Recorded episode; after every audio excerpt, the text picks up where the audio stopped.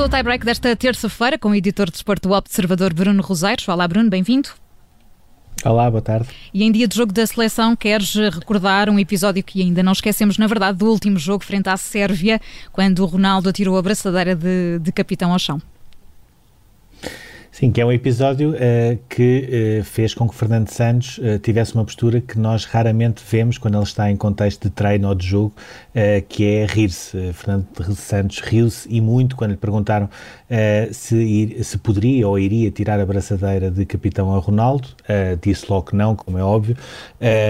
Disse inclusivamente que o comportamento que o próprio Fernando Santos teve com o quarto árbitro depois daquele gol na Sérvia não ter sido validado até poderia ter valido também a expulsão, portanto, sinal de que, no fundo, aquilo que Ronaldo teve foi uma reação que o próprio, uh, uh, pouco depois de, do jogo, disse que não deveria ter tido, mas foi uma reação como tantas outras que equipa técnica ou os jogadores também tiveram, portanto, basicamente uh, arrumou o assunto. Tem uma frase também muito importante, ou duas, uh, por um lado dizer que todos os jogadores jovens que chegam à seleção uh, assumem que Ronaldo é o seu exemplo e o Nuno Mendes uh, é mais um exemplo paradigmático disso mesmo. Uh, e um outro ponto que é Ronaldo, até na sua vida social, é um exemplo para todos. E, portanto, o assunto ficou encerrado. O Fernando Santos aproveitou a conferência de imprensa para dissipar qualquer dúvida que pudesse existir.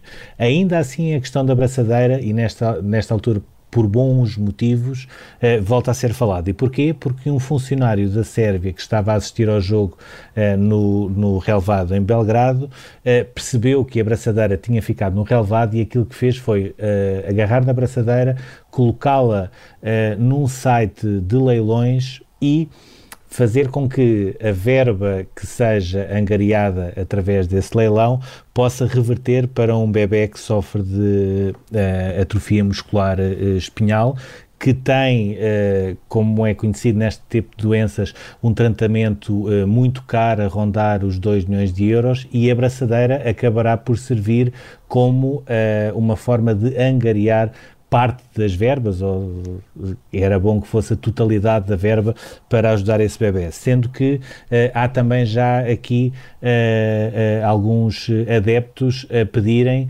e a dizerem que se Ronaldo souber que está a acontecer este leilão, ele próprio irá uhum. contribuir e eu próprio também tenho poucas dúvidas que irá contribuir, porque nós sabemos publicamente vários casos como este de crianças que precisam de ser ajudadas e que têm sido ajudadas por Ronaldo, mas também sabemos que há muitos outros casos que nunca chegam a ser publicados em que Ronaldo tem essa preocupação de ajudar ao máximo uh, quando pode e quem pode. Uh, hoje é jogo uh, com o Luxemburgo, portanto, hoje Ronaldo voltará a ser capitão. Uh, ele já não marca há quatro jogos, vai tentar interromper uma série uh, que só em 2010 é que teve de cinco jogos uh, sem marcar. Vai tentar também aproximar-se uma vez mais do Alidai enquanto melhor marcador de sempre de seleções e tem o Luxemburgo como um dos adversários preferidos porque em oito jogos marcou cinco golos, nos últimos quatro jogos que fez marcou sempre, portanto esperemos que uh, à quinta, este quinto jogo consecutivo mantenha esse ritmo e que possa voltar a marcar marcar até para dissipar tudo aquilo que se gerou depois do jogo com a Sérvia. O Luxemburgo-Portugal começa às 7h45. Vamos ter emissão especial aqui na Rádio Observador. O jogo vai ser acompanhado também em live blog em observador.pt com o Bruno Rosário. Como número do dia, Bruno, escolheste o 210 eh, milhões ligado ao futebol inglês, naquilo que pode ser também uma ligação para, para Portugal.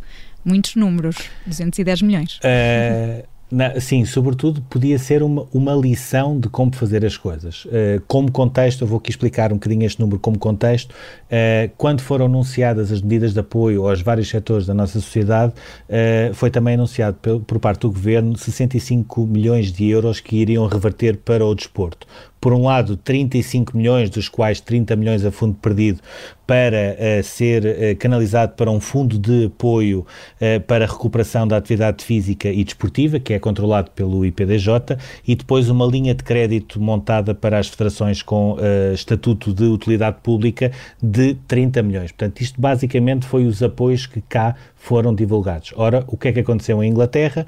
Em Inglaterra, só a Federação Inglesa de Futebol canalizou, vai canalizar ao longo dos próximos quatro anos 210 milhões de euros, que é o equivalente a 180 milhões de libras, para, e passo a citar, recuperar os 14 milhões de praticantes que, entretanto, foram perdidos, trazer ainda mais praticantes de futebol e dar melhores condições de treino.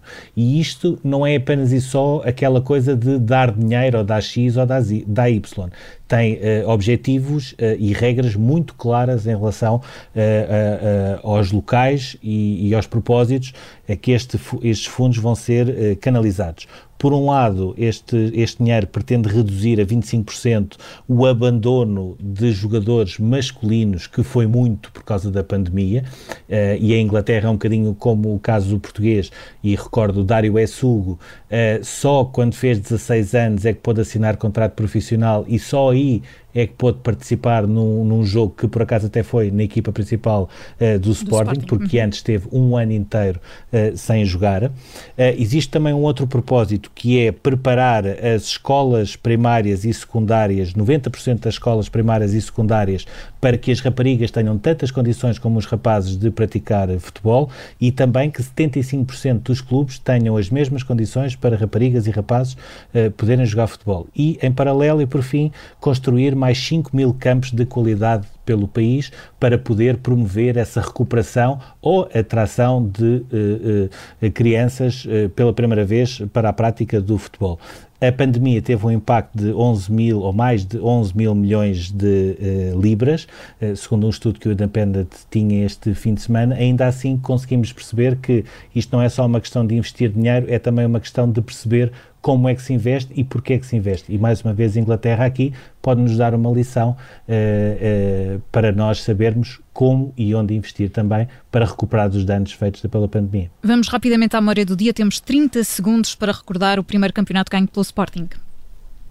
Sim, é o primeiro. Vamos ver se é o quinto ou não. Até ao final do ano, a Federação Portuguesa de Futebol vai avaliar aquela queixa que o Sporting fez para perceber se os campeonatos de Portugal serão ou não também contabilizados como campeonatos nacionais, o que poderia ser, então, neste caso, o quinto título. Para já é o primeiro título. É, foi a, a, primeira grande época do Sporting, eh, em 1940-41, porque ganhou não só o Campeonato Nacional, mas também o Campeonato de Lisboa e a Taça de Portugal. Selou essa conquista com. Eh, uma goleada por 9-0 ao Boa Vista com 5 golos do Peruteu, que é ainda hoje o jogador ou o avançado com a, a, melhor média de golos em jogos de campeonato nacional. Ele marcou 309 golos em 189 jogos, ou seja, 1,6 golos uh, por jogo. E existe também aqui uma outra curiosidade em dia de Luxemburgo-Portugal, é que além de ter sido um dos melhores avançados de sempre da história de Portugal, Peiroteu foi também selecionador e foi ele que promoveu a estreia daquele que é também um dos melhores avançados de sempre da história de Portugal, uh, Eusébio, curiosamente no jogo com o Luxemburgo e curiosamente no único jogo que Portugal perdeu em 17 que realizou com o Luxemburgo, Perdeu 4-2, Eusébio estreou-se e a partir daí foi tudo história. É assim que terminamos o tie-break de hoje com o editor de desporto observador Bruno Roseiro. Obrigada, Bruno. Até já. Até já, obrigado.